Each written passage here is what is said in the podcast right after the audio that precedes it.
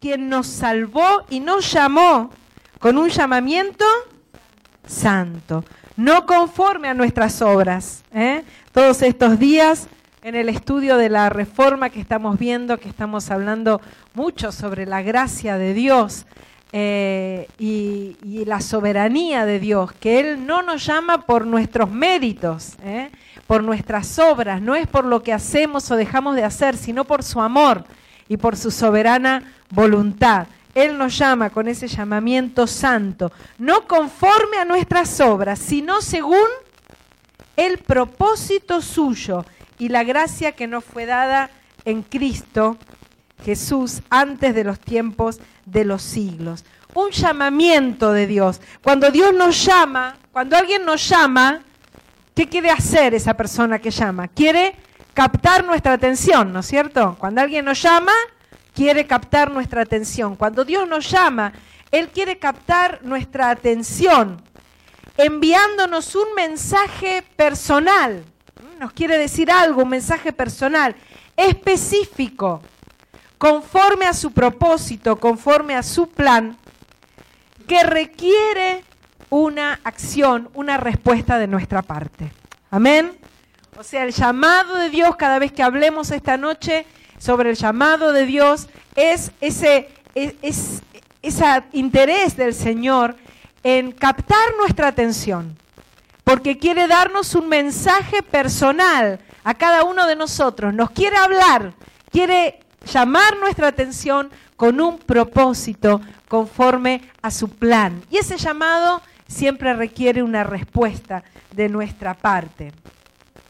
El primer llamamiento de Dios, el primer llamamiento que Dios nos hace, es lo más serio y trascendental en nuestra vida. Amén. La primera vez que Dios nos llama es un llamamiento personal. ¿eh? No es una sugerencia del Señor. Cuando Dios llama, es un llamamiento, es, un mandato, es una orden, es un llamamiento personal.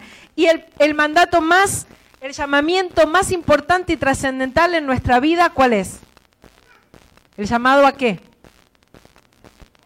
Aceptar a Cristo, a la salvación. ¿eh?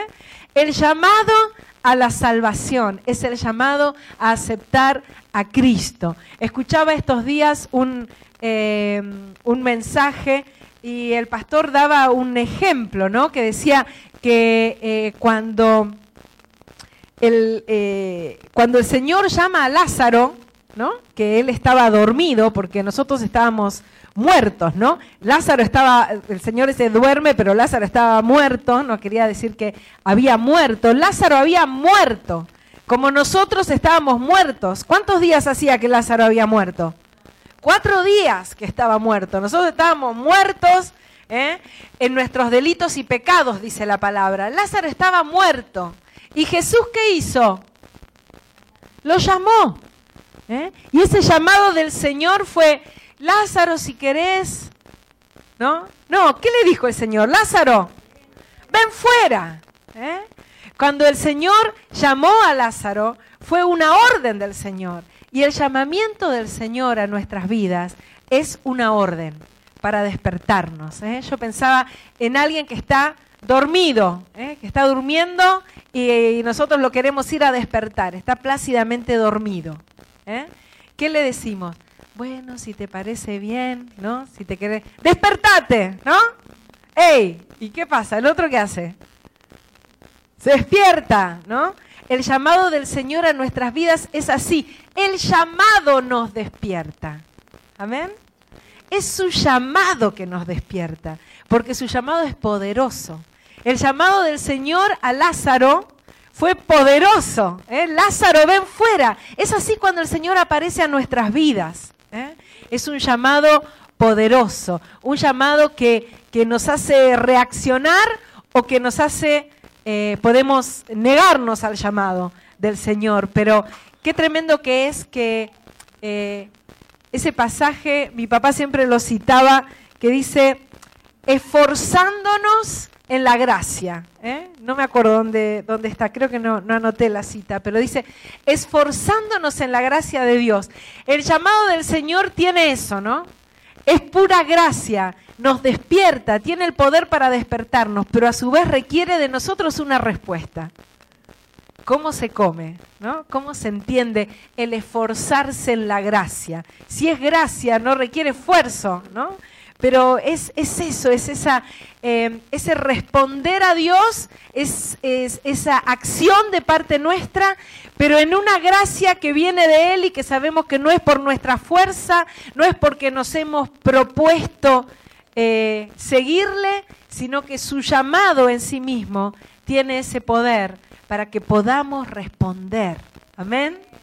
Él nos llama, dice, y con su llamamiento, Él cuando, cuando Él nos llama a su servicio, dice que Él nos capacita. Amén. Cuando Él nos llama para salvación, en ese llamado está ese poder para que vengamos de la muerte a la vida. Amén. Ese llamado a la salvación está basado en la cruz, en la cruz del Señor. No sé si aquí todos los que estamos esta noche hemos respondido alguna vez al llamado de salvación. Ese llamado de salvación es el llamado más trascendente en la vida, como cantábamos hoy, eh, como dice la canción esta, Jesús, mi corazón te canta, dice, mm, eh, sí, preciosa sangre, la historia cambió.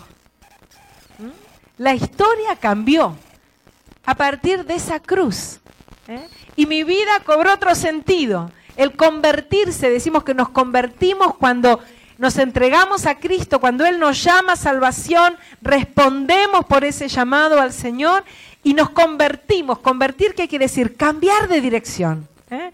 Íbamos caminando para acá, el Señor nos llama y empezamos a caminar en dirección a Él, porque íbamos caminando lejos de Dios.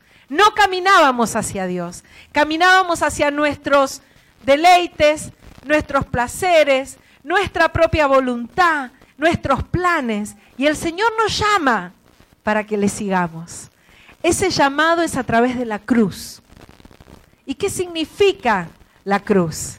La cruz es eh, ese, ese símbolo, pero que fue, hoy es un símbolo, pero que fue real y verdadero donde el Hijo de Dios, Dios mismo, encarnado, Dios en carne humana, vino a este mundo a ocupar ese lugar que nosotros merecíamos ocupar por causa de nuestros pecados. Por causa de nuestros pecados estábamos muertos. Dice la palabra de Dios que todos pecamos.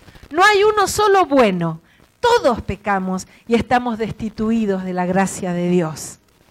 Pero Él hizo que su propia justicia, la justicia de Dios, cayera sobre su propio Hijo en lugar nuestro. Había que pagar por ese pecado. La justicia de Dios exigía un pago. Y ese pago lo pagó Jesús. Amén. Jesús pagó en nuestro lugar. Ese es el llamado del Señor. Tiene, es el llamado a aceptar los beneficios de la cruz. Porque todo aquel que cree en Jesucristo, todo aquel que responde a ese llamado, que se arrepiente de sus pecados y que es lavado por la sangre de Jesucristo, que reconoce que es pecador y que es lavado, se arrepiente y es lavado por la sangre de Cristo, pasa a ser una nueva creación. Amén. Dice la palabra que las cosas viejas pasaron y todas son hechas nuevas. El responder a este primer llamado de salvación, ¿sabe qué hace? Que nos convirtamos en hijos de Dios. Porque si usted va por la calle y le pregunta a alguien, ¿y vos sos hijo de Dios? Quizás te diga, sí, todos somos hijos de Dios. No. Todos somos creación de Dios. Todos fuimos creados por Dios, pero no todos somos hijos. Solamente aquellos que hemos respondido al llamado del Señor, aquellos que hemos recibido ese llamado de Dios a salvación y hemos, nos hemos arrepentido de nuestros pecados, hemos creído en Jesucristo como nuestro Señor y Salvador. Amén. Dejamos de ser meras criaturas y pasamos a tener el estado de hijos de Dios. Amén. Hoy el Señor puede estar llamando a tu vida. Hoy el Señor puede estar haciendo a tu vida, está haciendo este llamado, este llamado a reconocer que somos pecadores, a pedirle el perdón por nuestros pecados y a aceptar vivir para Él. Amén. Mateo 11, 28. Alguien que busque Lucas 5, 32 y otro que busque 1 Timoteo 6, 12.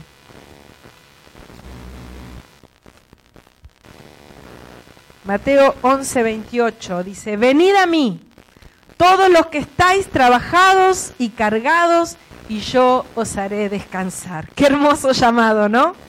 Venid a mí, los que estáis trabajados y cargados, y yo os haré descansar. Lucas 5,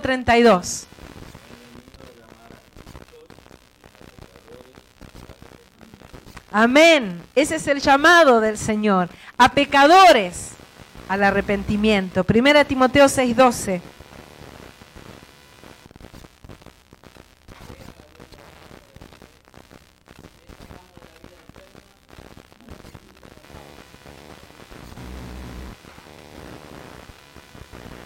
Amén. La confesión de nuestros pecados que se la hacemos al Señor. ¿eh?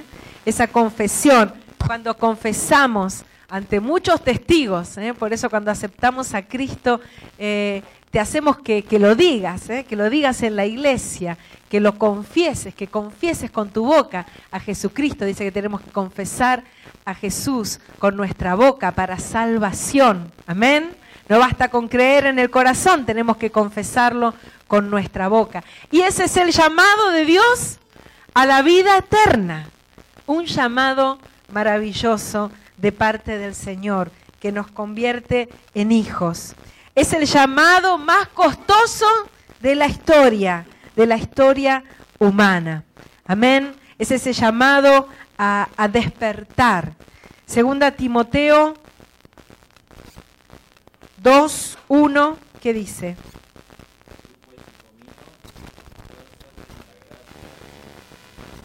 Amén, ahí estaba, sí, lo había notado. ¿eh? esforzándonos en la gracia. Tiene que haber una respuesta a ese llamado. Juan 1.12, ¿qué dice?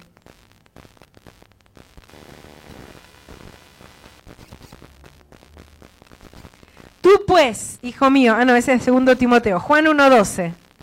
¿Alguien lo tiene que lo lea?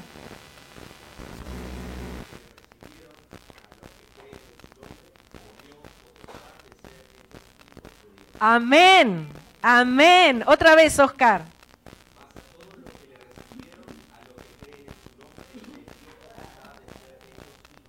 Amén. ¿Creen eso, hermanos? ¿Creemos esto? Amén. Y saben que el estado de hijo no se pierde. Podemos ser un mal hijo, un hijo desagradecido, un hijo que se va de la casa, un hijo perdido, pero no podemos dejar de ser hijos. Amén. Somos hijos. Pero el Señor no quiere que nos conformemos siendo hijos, sino que hay otro llamado del Señor. Primera Tesalonicenses 4.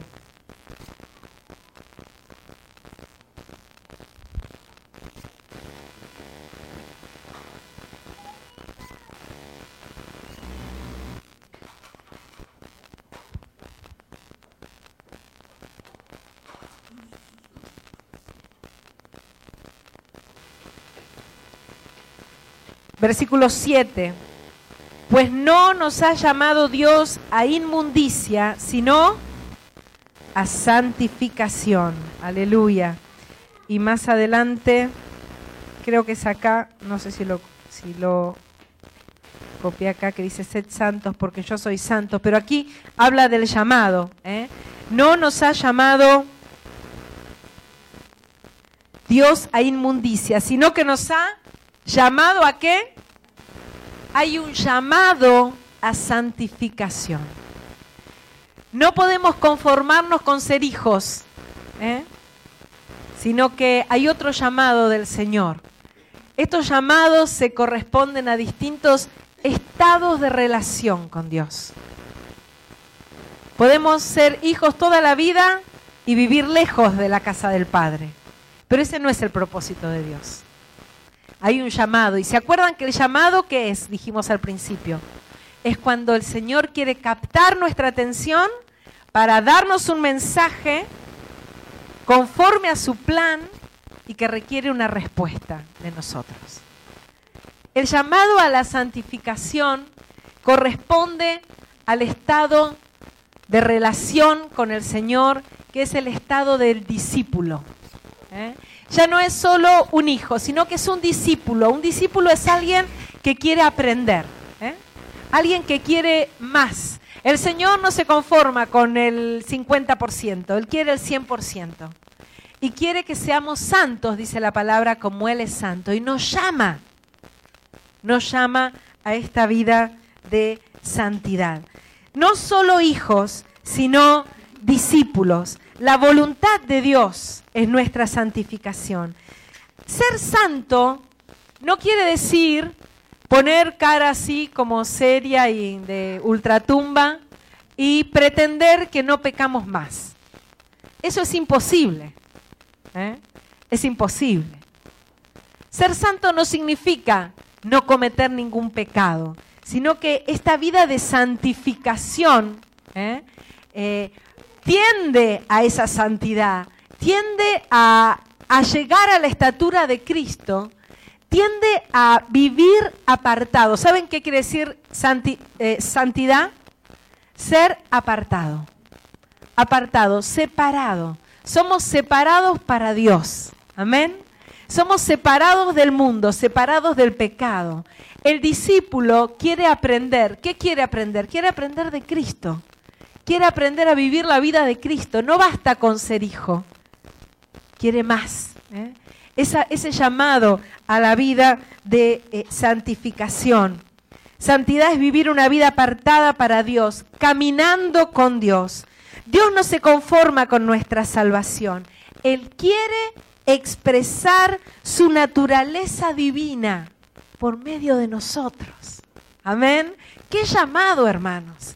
El Señor quiere expresar su propia naturaleza a través nuestro. Yo cuando me miro a mí misma digo, leía esto y digo, Señor, ¿cómo lo vas a hacer? ¿Cómo podés expresarlo? Pero el Señor es su propósito es su llamado. Él quiere expresar lo que Él es a través de nuestras vidas. Y esa es la santificación. Dios quiere que alcancemos la plenitud de Cristo.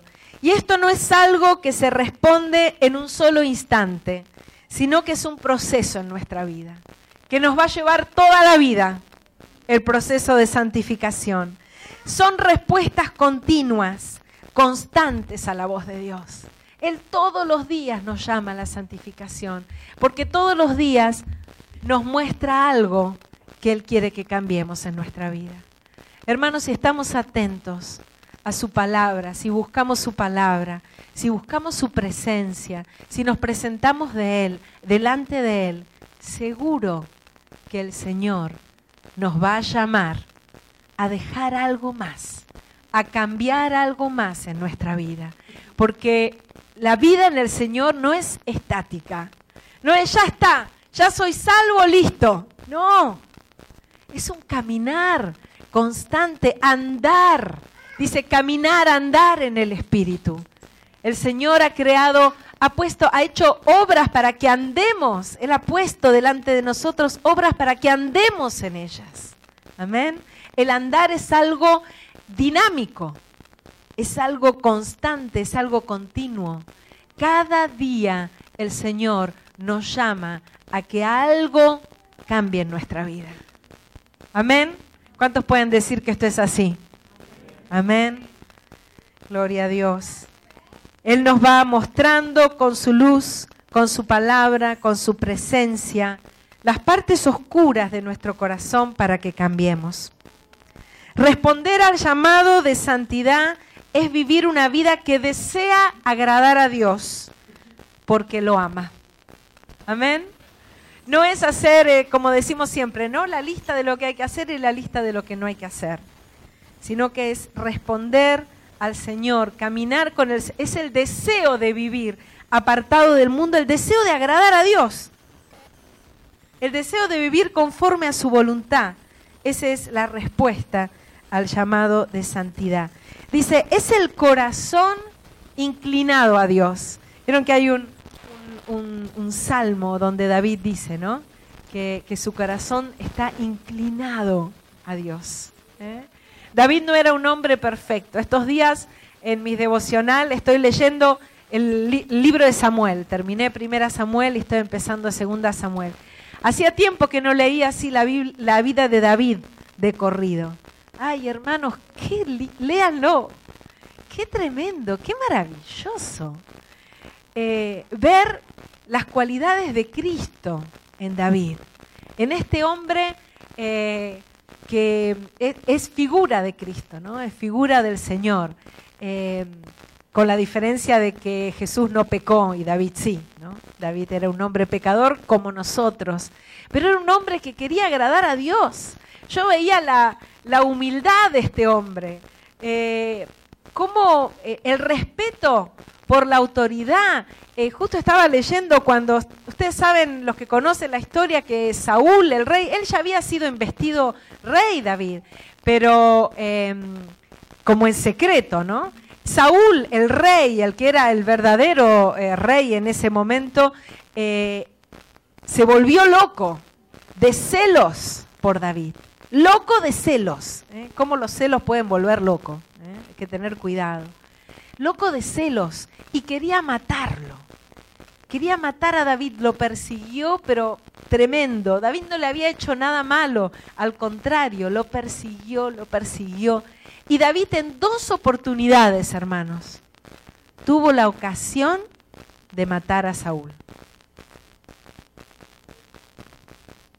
y tuvo tanto temor de Dios, tanto temor de Dios, porque era el ungido de Jehová, que en un momento David, eh, Saúl estaba durmiendo y, David corta un pedazo del manto de Saúl para después poder mostrarle a Saúl que había estado, o sea, que lo hubiera podido matar y que no lo mató, ¿no? Entonces se queda con un pedazo del manto. Y saben que después David, yo no lo podía creer, estaba triste y apesadumbrado porque se había atrevido a cortar el manto. Yo lo hubiera matado. ¿No?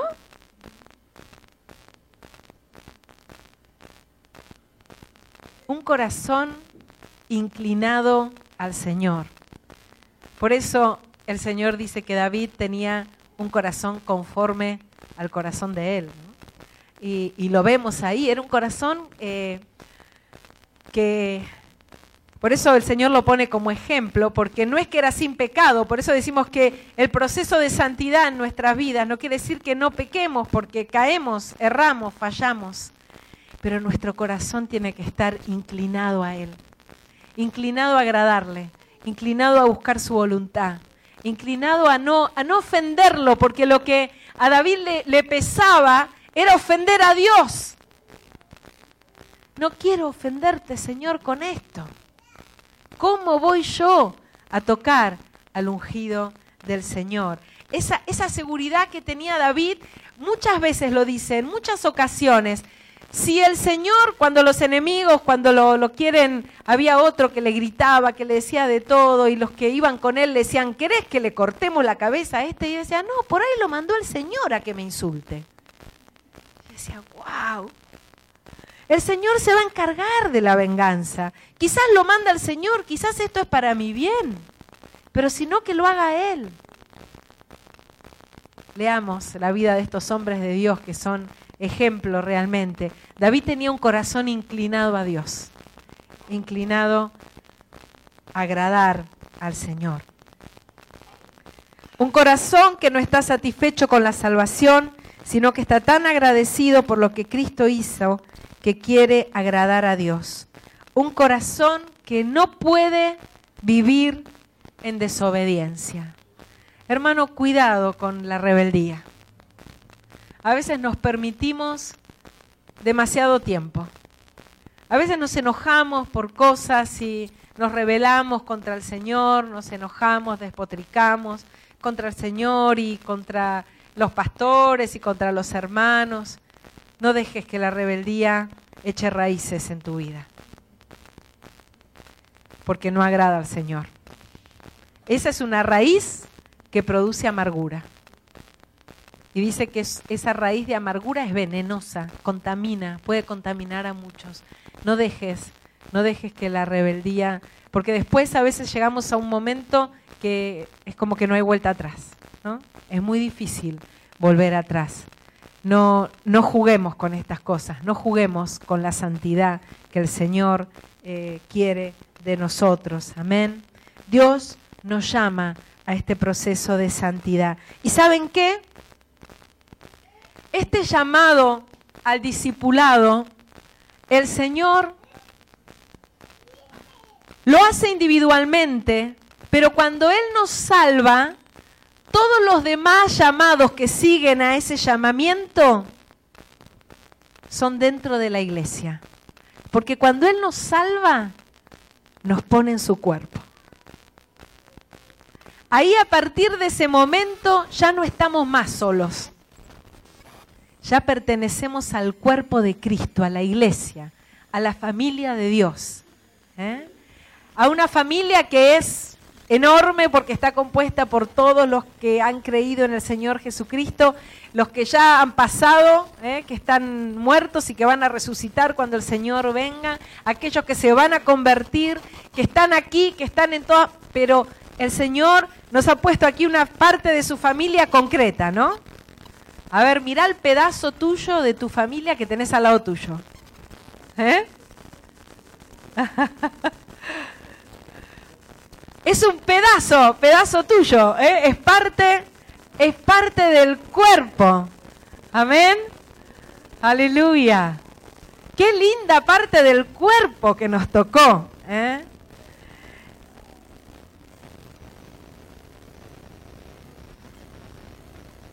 Vamos a leer Marcos 3:14. ¿Qué dice respecto de esto?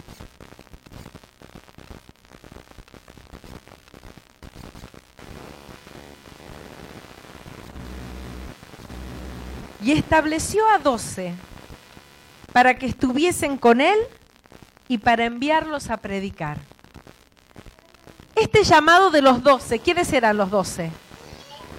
Los discípulos. El Señor llamó a sus discípulos para que estuviesen con él. Este llamado a los discípulos fue para que estuviesen juntos. Yo estaba repasando estos días el libro Congregados para darle gloria y en la parte esta de la relación, de los estados de relación, cuando habla de la relación de discípulo, dice que este estado de relación no es un estado en el que el Señor trata con nosotros en forma individual. Y pone este ejemplo, el ejemplo del discipulado. El Señor llamó a los discípulos, a los doce, y andaban para todos lados como juntos. Muy pocas ocasiones, eh, creo que ahí cita dos o tres, en que el Señor trata individualmente con algún discípulo, le habla en forma, o sea, lo separa y le habla en forma individual todo el ministerio, el discipulado de Jesús, con ellos fue juntos. La iglesia, el Señor nos disipula estando juntos. Nos une en la iglesia, nos pone en su cuerpo y ahí trabaja para nuestra santificación. ¿eh? Hermano, ¿cómo, ¿cómo va el Señor a pulir nuestros callos, si tu hermano no te lo pisa? ¿Eh? ¿Cómo te vas a dar cuenta que tenés un callo ahí? ¿Eh? Es en la convivencia, amén, en el estar juntos, en el caminar juntos, en que se manifiesta lo que tenemos que cambiar. Si no, cada uno en su casa somos todos santos. ¿Es verdad o no? Amén. Pero en, en, en la congregación, en el estar juntos, en el tratarnos, en el caminar, ¿eh? en el caminar juntos, el Señor nos trata, nos pule, nos disipula, nos enseña juntos, juntos. Esto es el discipulado del Señor. en la iglesia.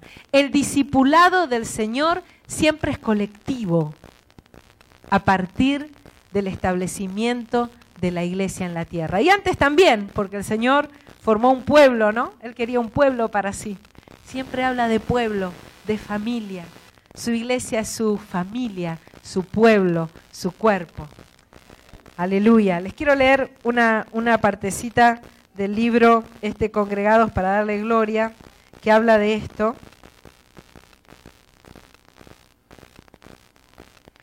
Tiene la letra muy chiquita.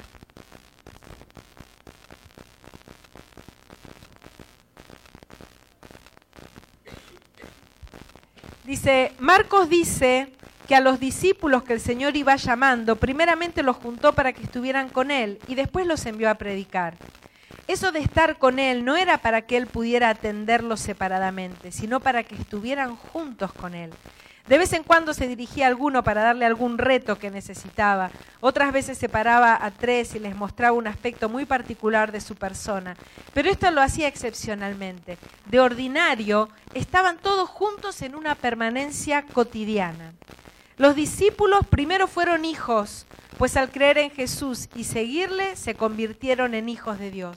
Sin embargo, necesitaban ser discípulos para aprender de su maestro. Si los hijos no van a la escuela, no por eso dejarán de ser hijos, pero lo cierto es que no serán discípulos. Amén. La condición de hijos no se pierde jamás. Y de Dios se es hijo o no se es nada. Es tremendo esto, ¿no? ¿Se es hijo o no se es nada? Este es el primer estado, es el paso por la puerta de la salvación. Aleluya. El discipulado que tenemos, el modelo de discipulado que tenemos con el Señor Jesús es de tipo colectivo y no individual. Son muy pocas las veces que se dirige a uno solo, a una selección de ellos, porque con ellos iba a comenzar la iglesia por la cual se iba a entregar en la cruz. Y la iglesia es una congregación, no una particular individualidad. Por lo tanto, ser discípulo equivale a estar congregado. En la idea del discipulado que ejercía el Señor no estaba prevista otra clase de formación.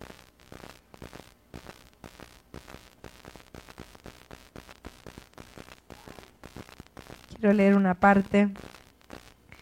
El tipo de discipulado del Señor Jesús es congregacional. Ya en sus comienzos establece que no habrá enseñanza fuera de la iglesia. Él la constituye en ese grupo que empieza de uno en uno y aun cuando es una iglesia itinerante, no son los discípulos los itinerantes, sino la congregación, pues van siempre juntos y no cambiando. La razón de los traslados de los discípulos obedecerá a partir de entonces a la guía del Espíritu Santo y a la administración de quienes gobiernan la congregación, pero no al capricho de ninguno de ellos.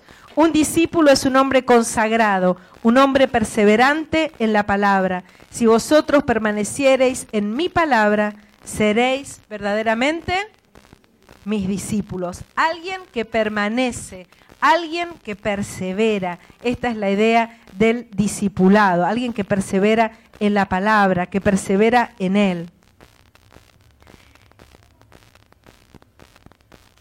Y acá pone un ejemplo. Dice, permanecer en la palabra, permanecer en Jesús, es permanecer en la congregación, es estar con los condiscípulos, es seguir con ellos, con los mismos de siempre y con los que se van agregando en el camino. No, de ninguna manera se puede ser discípulo sin estar congregado. Despójese de este error quien se considere un discípulo itinerante que no tiene el respaldo de una congregación. Podrá tener el cuidado del Padre, pero no recibirá la enseñanza del Maestro. Hay una figura muy ilustrativa que habla de la excelencia de permanecer. Y miren esto, y es aquella del que va a la peluquería. Sea hombre o mujer, para que el peluquero acá, vos Juan Manuel me vas a decir si está bien esto o no, ¿no? Para que el peluquero trabaje bien es necesario estarse quieto, ¿no? Si no le mandas un tijeretazo, le sacas un ojo. Es una tragedia ver a esos niños revoltosos que no se quedan quietos y el peluquero se ven en serios apuros para hacer su trabajo. Tiene que estar la madre o el padre haciendo mil morisquetas o pegando retos para que el niño se quede quieto. Si no, miren acá lo que están corriendo. Se quede tranquilo. Más serio es cuando uno iba a afeitarse a la peluquería. Lo cual hoy día no se estila tanto, pero recordando tiempos pasados, uno se, sentía solemne ante la navaja del barbero y para quedar bien rasurado, el estarse quieto era una condición indispensable. No pretendemos, al usar esta ilustración, restar seriedad a lo que venimos diciendo, pero no es extraño que algunos queden con alguna lastimadura si no saben permanecer quietos delante de Dios. Y al decir quietos nos referimos a no andar sin rumbo de iglesia en iglesia, sin permanecer en ninguna. Volviendo al peluquero, una vez uno me dijo, un servicio de peluquería es más importante que una buena comida. Mira Juan Manuel, ¿eh? Lo puedes poner ahí en... Congregados para darle gloria, Manuel. Sí. A lo que contesté asombrado, usted me dirá por qué. Dice, porque hace resplandecer el rostro, ¿no? Lorena se cortó el pelo, miren qué linda que está, ¿no? Le dije, el rostro como que, es verdad, un buen corte, ¿eh? Más propaganda para Juan Manuel. Después del comentario del peluquero, reflexioné en que ese resplandor de rostro de un buen servicio se debe a que se ha permanecido en un sillón. Amén. ¿Se entiende? No solo el permanecer evita lastimaduras, sino que da brillo al rostro del creyente. El que permanece está imbuido de seguridad y emana seguridad para otros. Amén. No así el que un día está aquí y el otro está allá. No puede resplandecer su cara porque la tiene llena de tajos y de tela adhesiva. Si se tiene que ir de un lugar a otro, hágase junto con el pueblo, con los condiscípulos, como conviene a uno que aspira a no ser solamente hijo de Dios, sino discípulo del Señor Jesús, permaneciendo en la palabra, que jamás nos dirá que nos descongreguemos. Amén. Para ser discípulo necesitamos estar congregados, porque ahí es donde el Señor nos enseña, ¿eh? en la iglesia. Él lo hizo, nos dio el ejemplo con el discipulado. Tercer llamamiento. El Señor nos llama a su servicio. El llamado de Dios a su servicio. Efesios 2, 8 al 10.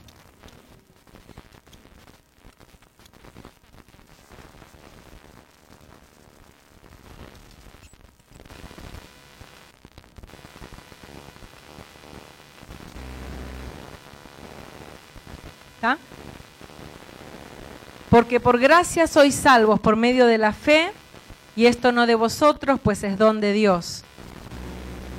No por obras para que nadie se gloríe, porque somos hechura suya, creados en Cristo Jesús para buenas obras, las cuales Dios preparó de antemano para que anduviésemos en ellas. Amén.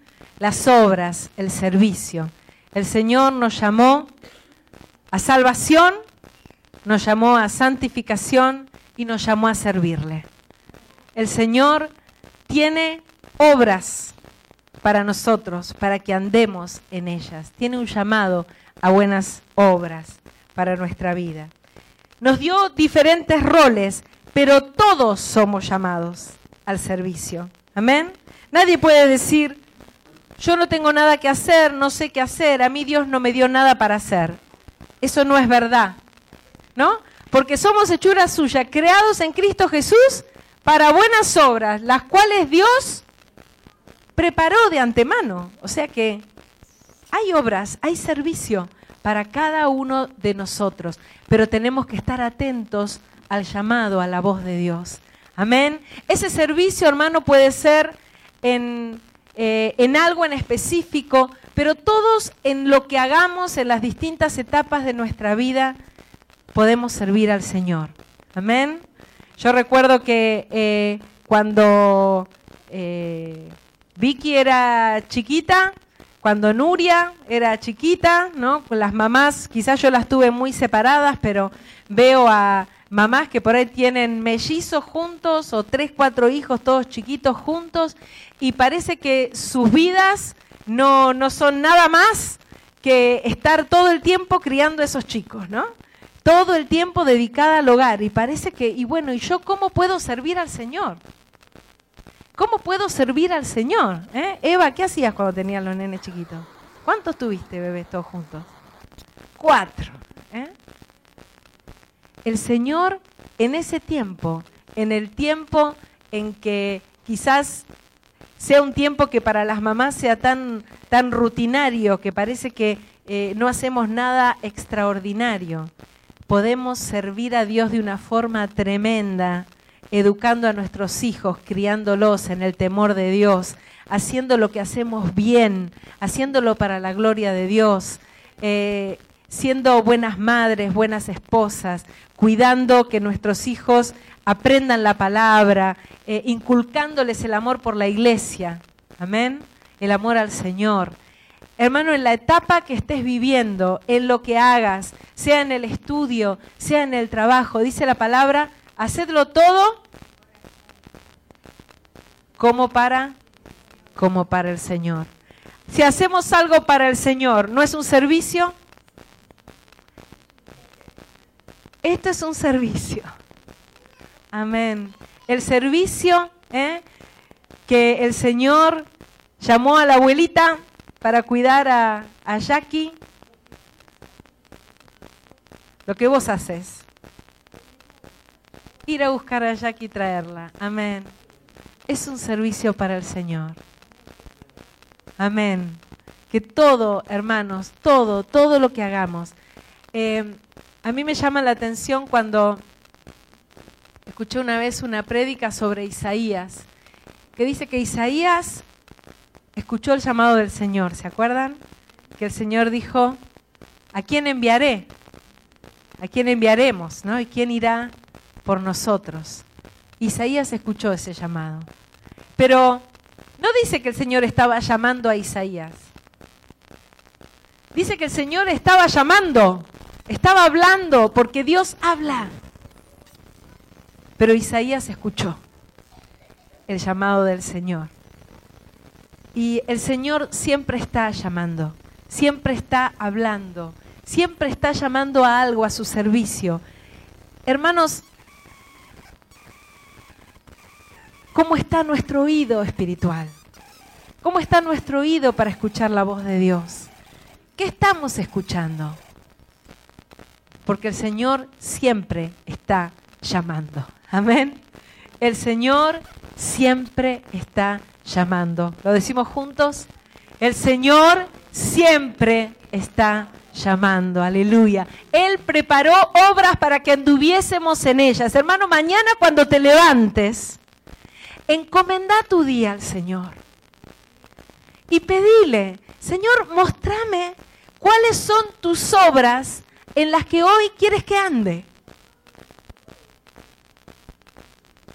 Y vas a ver que el Señor te va a mostrar. Amén. Señor, ¿en qué? ¿En qué te puedo servir hoy? ¿Cuál es el llamado a tu servicio hoy? ¿Hay llamado de Dios a la obra? hay llamado misionero a las misiones, a servir, a salir, a, trabajar en, en, los hospitales, a trabajar en los hogares de niños. Hermanos, tenemos un hogar de niños en Concordia que necesita obreros y no hay nadie. Nadie. Nadie dispuesto. Hay llamado, hay llamados específicos del Señor. Hay llamado para tu vida. Pero aún en la vida cotidiana, el Señor nos prepara todos los días buenas obras para que andemos en ellas. Hermanos, encomendemos nuestro día al Señor. Señor, hoy, ¿qué quieres que haga para ti? Y aún tu trabajo, hacelo lo mejor posible. ¿Para qué? Para el Señor. Dice que eh, el mundo va a conocer a Dios a través nuestro. No si somos un mal empleado, un mal trabajador, que no cumple, que llega tarde, que hace las cosas a desgano. No vamos a dar testimonio del Señor. Que contesta bien, que es respetuoso, que es responsable. Hermano, ¿sabes cuánto hay en eh, un empleado responsable? Qué difícil es encontrar ¿eh? Eh, un empleado responsable que, que, se esmere en hacer bien su trabajo, que cumpla, que lo haga con dedicación, con amor. Eso también es un servicio a Dios. Ay, pero si conocieras a mi jefe es un desgraciado, no sabes lo que es. Es esto. Pero vos no lo estás haciendo para tu jefe. Tu jefe es el Señor. Amén. Tu jefe es el Señor. Todo lo que hacemos, hagámoslo para la, para la gloria de Dios.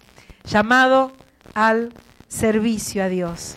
Dios quiere usarnos. Dios quiere usarnos. Hay distintos roles, distintos momentos, etapas en la vida, pero en cada una de ellas el Señor nos llama a su servicio. Hermano, no basta con librarnos del infierno. No basta con ser hijos. Dios quiere que seamos discípulos. Nos llama a ser santos. Nos llama a servirlo. Y el último llamado, y quizás el más hermoso, el más profundo,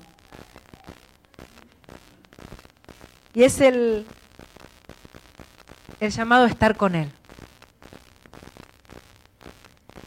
Cuando, cuando estaba preparando esto, busqué mucho en muchos comentarios, en distintos libros, distintos diccionarios teológicos y sobre los llamados del Señor. Y saben que casi todos se paran en el servicio. Pero hay un llamado mayor. Y es el llamado de Dios a su pueblo, a su iglesia, como esposa. El llamado a la intimidad con Dios. Y eso corresponde al estado de relación de amado de Dios. Amén. El Señor llama a la iglesia su esposa, la esposa de Cristo. ¿Y la esposa de Cristo qué relación tiene con el Señor? Una relación de intimidad, de amor. ¿eh? Cuando eh, leía sobre el servicio pensaba en Marta. Marta había entendido perfecto el llamado al servicio, pero hay un llamado mayor. Jesús dice que es mayor, porque dice que María eligió la mejor parte. ¿Y qué era ese llamado? ¿Qué estaba haciendo María? Estaba a sus pies, estaba con Él, es el llamado a estar con Él, el llamado a estar en su presencia. Y, y es el llamado más importante. Quizás el más trascendente es la salvación, ¿no?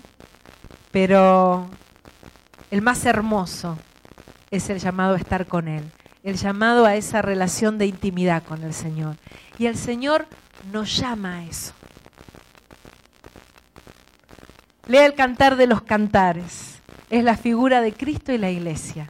¡Ay, qué libro tan romántico! Es un libro romántico, es un libro de amor, un libro de relación de amor. Jesús quiere tener comunión con nosotros. Es tremendo. El Señor quiere estar con nosotros. El Señor nos ama.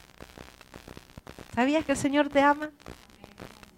Y el enemigo nos engaña diciendo, no, no, bueno, el tiempo de oración tenés que pedir, tenés que aprovechar para interceder. Sí, tenemos que hacer todo eso, tenemos que servir todo, pero tenemos que tener nuestro tiempo de estar con Él. En relación, en adoración, en amor, de abrir el corazón, de decirle, Jesús te amo, Jesús te adoro, Jesús estoy a tus pies. Quiero escuchar tu voz, como María a sus pies que le escuchaba. Ese estado de relación de amado, de intimidad. es el estado más hermoso, es el llamado más hermoso del Señor, de Jesús a su iglesia, es el llamado a estar con Él.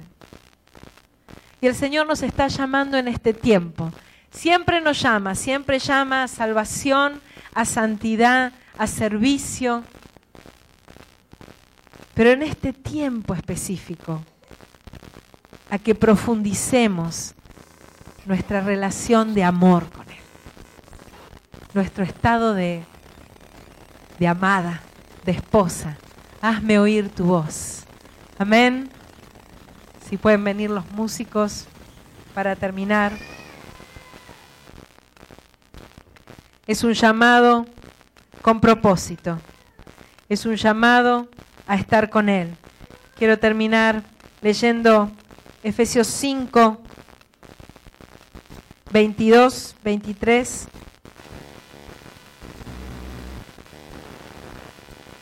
¿Saben cómo termina la historia? Como uno que decía no sabía mucho de la Biblia y le preguntaban, le hacían preguntas, le hacían preguntas, y este recién se había convertido y no sabía mucho de la Biblia. Un día se cansó y le dijo, mira, yo no sé, no sé cómo es la cosa. Lo único que sé es que al final ganamos. ¿No? Al final el Señor tiene la victoria. ¿eh? Van a pasar, de todo va a pasar, ¿no? Eh, ¿no? No entiendo mucho, pero al final ganamos. ¿Saben cómo termina esta historia? Termina en las bodas del Cordero. Jesucristo casándose con la iglesia. Era un casamiento, pronto vamos a tener un casamiento. ¿Cuántos preparativos, no? ¿Dónde están los novios? Acá está el novio. ¿Y la novia? Está contando la ofrenda la novia. Ojo, eh, Mariela, para el casamiento no, ¿eh?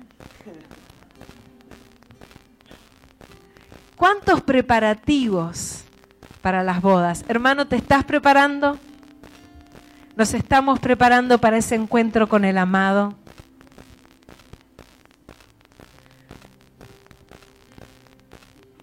¿Cuántas veces vamos al Señor solo con la listita, no? Como si fuéramos al supermercado. Vayamos al Señor a abrir el corazón, vayamos al Señor por amor. Tengamos esa relación de amor con Él. Él llama a su iglesia. Quizás hayas escuchado por primera vez hoy el llamado de Dios a la salvación. Él te está llamando. Quizás necesitemos responder al llamado a la santificación, porque hay cosas en nuestra vida, seguro, que Él nos muestra. O el Señor nos haya tirado la oreja porque no estamos andando en las obras que Él preparó de antemano para que le sirviéramos. El llamado a predicar su palabra, a hablarle a otros de Él. El llamado a ayudar a los necesitados, el llamado a la oración. Y por último, el llamado a estar con Él, amarle. Amén. Sea cual sea el llamado del Señor, te invito a que cerremos los ojos. Ah, perdón, no leímos el pasaje. Dice, las casadas estén sujetas a sus propios maridos como al Señor. Porque el marido es cabeza de la mujer, así como Cristo es cabeza de la iglesia, la cual es su cuerpo y Él es su Salvador. La figura del marido y la mujer, Cristo y la iglesia. Amén. Somos la amada, la amada de Cristo. Aleluya. Cerremos nuestros ojos. Señor, gracias por, por tu llamado que nos despierta, Señor. Queremos escuchar esa voz, Señor, esa voz de mando.